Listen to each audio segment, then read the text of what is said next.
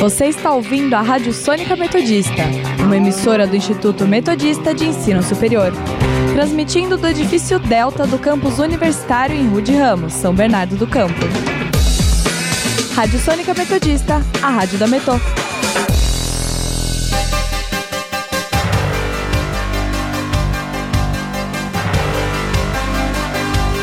Começa agora o Jornal da Metodista, uma produção do núcleo de rádio da redação multimídia da Universidade Metodista de São Paulo.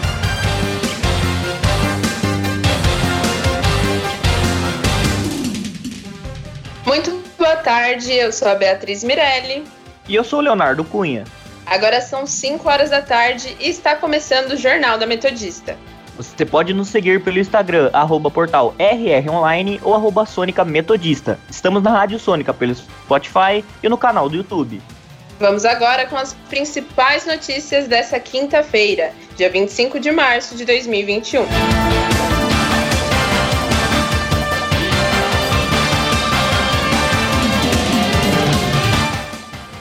Governo deve antecipar benefícios de aposentados, aponta Paulo Guedes.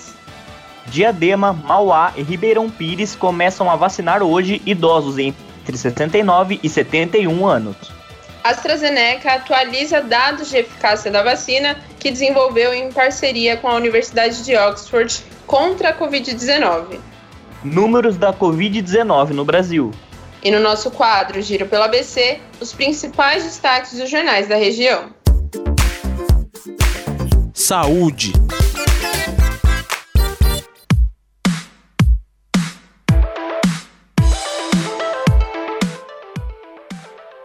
Brasil registra 2.244 mortes por Covid-19 nas últimas 24 horas, segundo o consórcio de veículos de imprensa, totalizando 300.685 óbitos pela doença. Apenas no último levantamento, mais de 90.500 pessoas foram diagnosticadas com o novo coronavírus. E agora o país acumula mais de 12 milhões e 220 mil infectados desde o início da pandemia. O estado de São Paulo ultrapassou mais de 2 milhões 332 mil contaminados e 68.620 casos fatais. O ABC Paulista teve 21 mortes nas últimas 24 horas, somando mais de 5.670 óbitos, segundo as prefeituras e Secretaria de Saúde do Estado. No mesmo período, a região teve 1.267 infectados pelo novo coronavírus, atingindo mais de 156.580 contaminados.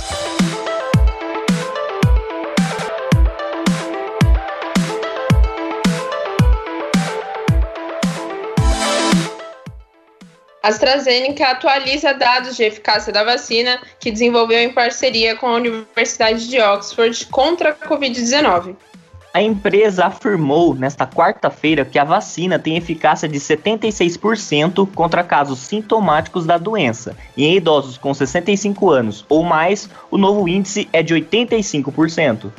A farmacêutica ainda aguarda a avaliação de 14 possíveis casos de Covid, que pode fazer com que a eficácia a eficácia, desculpa, ainda sofre uma mudança.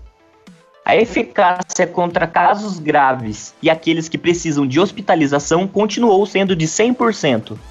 Os dados significam que, nos testes, a vacina conseguiu reduzir em 76% a proporção de casos sintomáticos que ocorreriam se as pessoas não tivessem sido vacinadas. Da mesma forma, significa que conseguiu evitar todos os casos graves da doença, além de hospitalizações no grupo vacinado, que ocorreriam se as pessoas não tivessem sido vacinadas.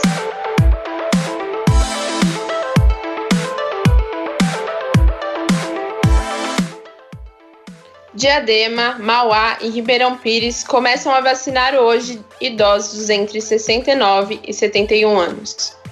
O processo de vacinação em Diadema acontece de segunda a sexta-feira, das 8 da manhã às 4 da tarde. Para conferir os pontos de imunização, acesse diadema.sp.gov.br.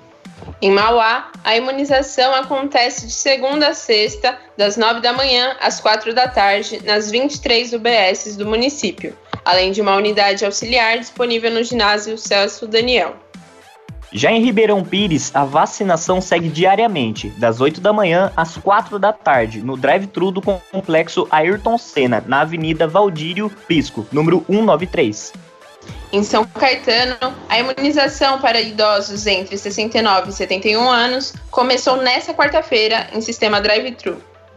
São Bernardo vai iniciar amanhã a imunização de pessoas nessa faixa etária. Já Santo André começará apenas na segunda-feira, sendo necessário realizar agendamento, agendamento no site psa.santoandré.br barra vacina Covid.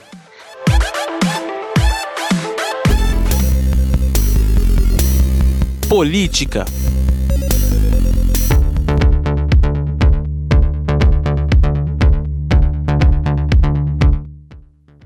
presidente da Câmara dos Deputados, Arthur Lira, do PP de Alagoas, diz que não aceita mais erros de condução da pandemia e acende sinal amarelo para enfrentamento da crise. Sem dar nomes, Lira afirma nesta quarta-feira que, abre aspas, remédios políticos podem ser utilizados, são conhecidos e todos amargos, alguns fatais, fecha aspas.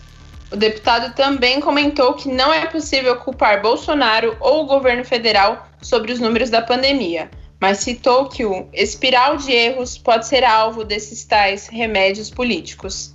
Na Câmara, o consenso é que a fala de Lira reflete um sentimento dos parlamentares de esgotamento com as ações erráticas do governo federal no enfrentamento da Covid-19. Na avaliação de interlocutores de Bolsonaro, Lira acenou como um cenário de processo de impeachment, mesmo que não tenha citado isso explicitamente. Economia.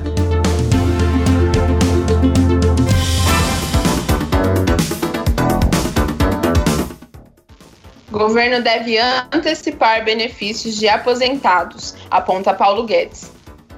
O ministro da Economia, Paulo Guedes, afirmou na manhã de hoje, após o Congresso aprovar o orçamento, que o governo deve antecipar benefícios de aposentados e pensionistas. A antecipação faz parte de um conjunto de medidas para auxiliar a população em situação de vulnerabilidade a lidar com as consequências da pandemia. O ministro disse que a medida não causará impacto fiscal, pois se trata da antecipação do pagamento já previsto. Guedes também citou o adiantamento na cobrança de impostos, como o Simples Nacional, para auxiliar pequenos empresários durante o momento mais grave dessa crise. Internacional.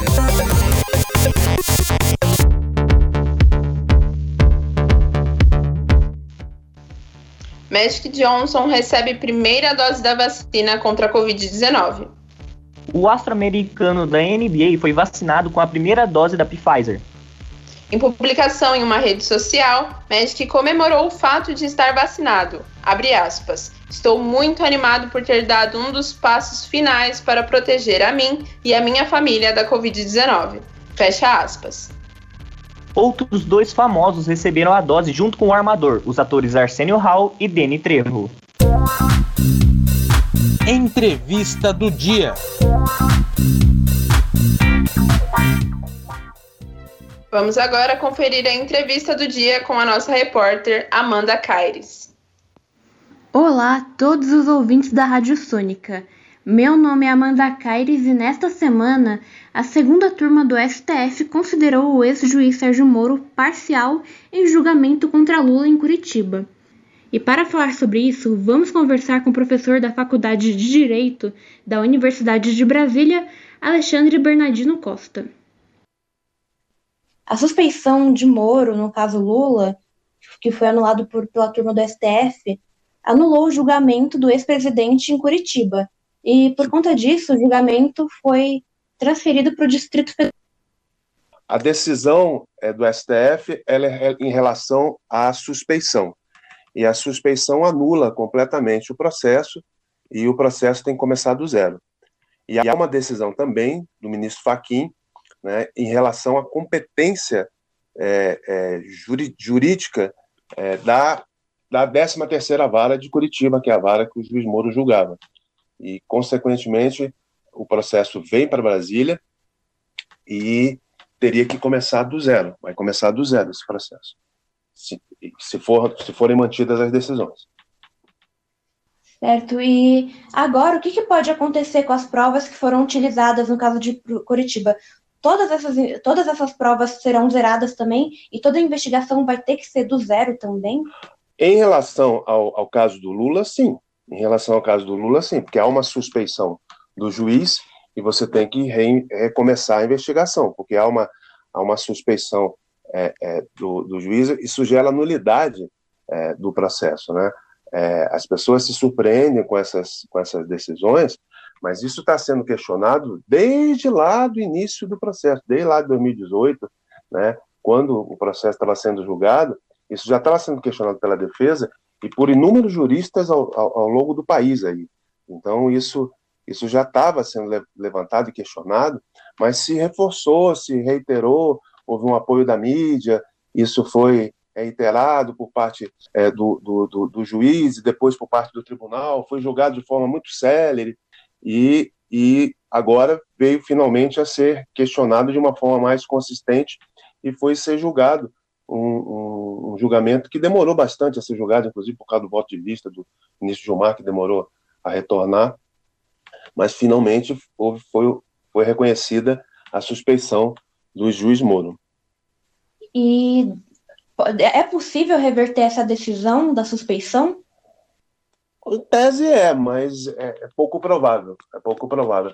Eu, eu acho muito curioso porque as pessoas estão muito preocupadas com é, as provas, com, com, com a Lava Jato. Né? A gente tem que lembrar que o presidente Lula ficou um mês, é, é, é um ano e sete meses preso é, por um juiz incompetente e por um juiz suspeito.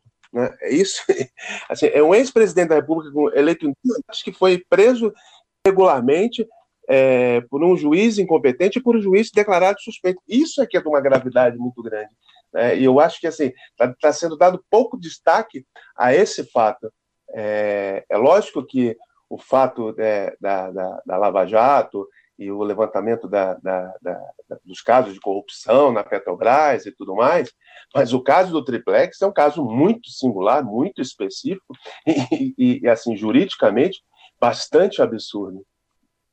E em relação a outros processos do ex-juiz Sérgio Moro, como essa suspeição pode contribuir? Isso pode, pode, pode prejudicar ou não? É um caso isolado mesmo e tem que haver outras investigações para anular talvez outros processos do ex-juiz Sérgio Moro? Para anular outros processos, tem que ser declarada a suspeição em outros processos, né? Então tem que ser configurada a suspeição, tem que ser levantado é, é, o, o, comportamento do juiz é, desvirtuado em outros processos para que isso possa ser julgado dessa forma. O que foi decidido foi em relação ao caso do triplex. Então não há uma extensão automática a caso nenhum, e muito menos a outros processos de outros é, réus. Né? Não há nenhuma, nenhuma extensão. Né? É óbvio né, que há um questionamento em relação aos procedimentos que foram adotados pela Lava Jato, pela, pela, pela Lava Jato enquanto é, Ministério Público, em, enquanto é, é, magistratura, enquanto Polícia Federal, é, e os procedimentos que foram adotados em relação aos réus. Mas isso é, é colocar é, em observação, não colocar em, em imediato, imediata suspeição, porque não é o caso juridicamente. Você acabou de ouvir a entrevista sobre a suspeição do ex-juiz Sérgio Moro no processo do ex-presidente Lula, com o professor da Faculdade de Direito da Universidade de Brasília, Alexandre Bernardino Costa. E caso você queira ouvir essa entrevista na íntegra, basta acessar a Rádio Sônica pelo nosso site ou nos ouvir pelo Spotify. Amanda Caires para o Jornal da Metodista. 5 e 14 e vamos agora conferir o nosso giro pelo ABC.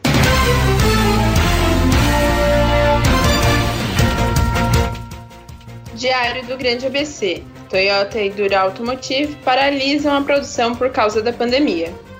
Repórter Diário. ABC se prepara para a lei seca e restrições no comércio e transporte até 4 de abril. ABC do ABC. Santo André antecipa feriados e adota medidas mais restritivas para frear avanço da Covid.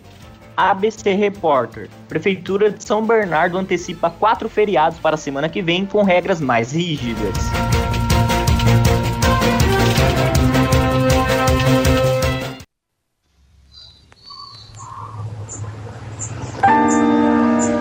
Eu estou curado da Covid. Eu me curei da Covid.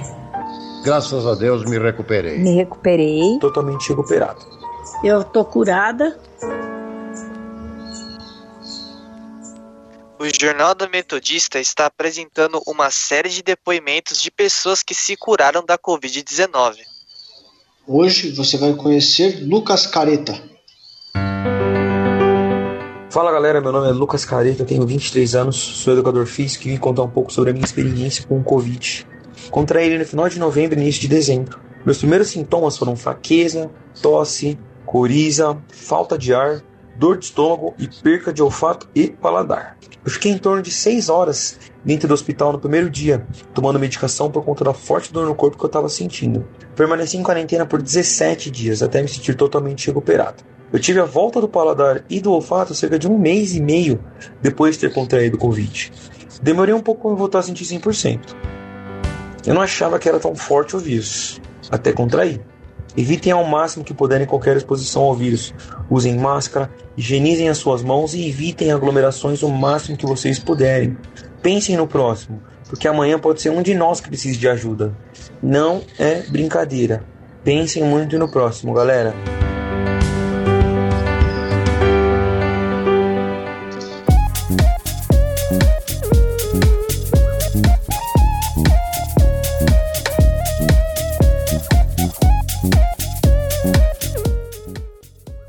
Termina aqui mais uma edição do Jornal da Metodista. O jornal vai ao ar ao vivo, de segunda a sexta-feira, às 5 horas da tarde e reprisa às 9 horas da noite. E você, nosso caro ouvinte, pode continuar nos acompanhando pelo Instagram, arroba portal Online ou arroba Sônica Metodista. Não esqueça que a Rádio Sônica está na Podosfera. Além do Mixcloud, você pode nos ouvir no Spotify, Deezer, Google Podcasts, Pocket Casts, Rádio Public, iTunes, Overcast, Castro e no canal da Rádio Sônica no YouTube. E para mais informações, acesse o nosso portal através do endereço www.metodista.br/rronline.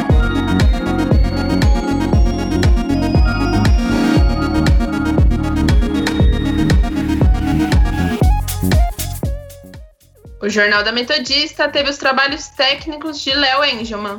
Participação da repórter Amanda Caires. Apresentação de Beatriz Mirelli e Leonardo Cunha. Continue ouvindo a nossa programação e até amanhã.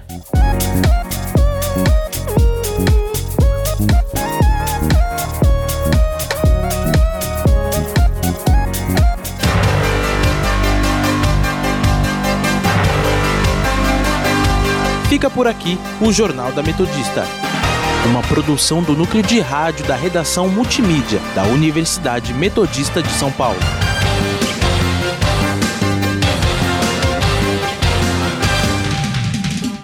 Você está ouvindo a Rádio Sônica Metodista, uma emissora do Instituto Metodista de Ensino Superior. Transmitindo do edifício Delta do campus universitário em Rude Ramos, São Bernardo do Campo. Rádio Sônica Metodista, a rádio da Metô.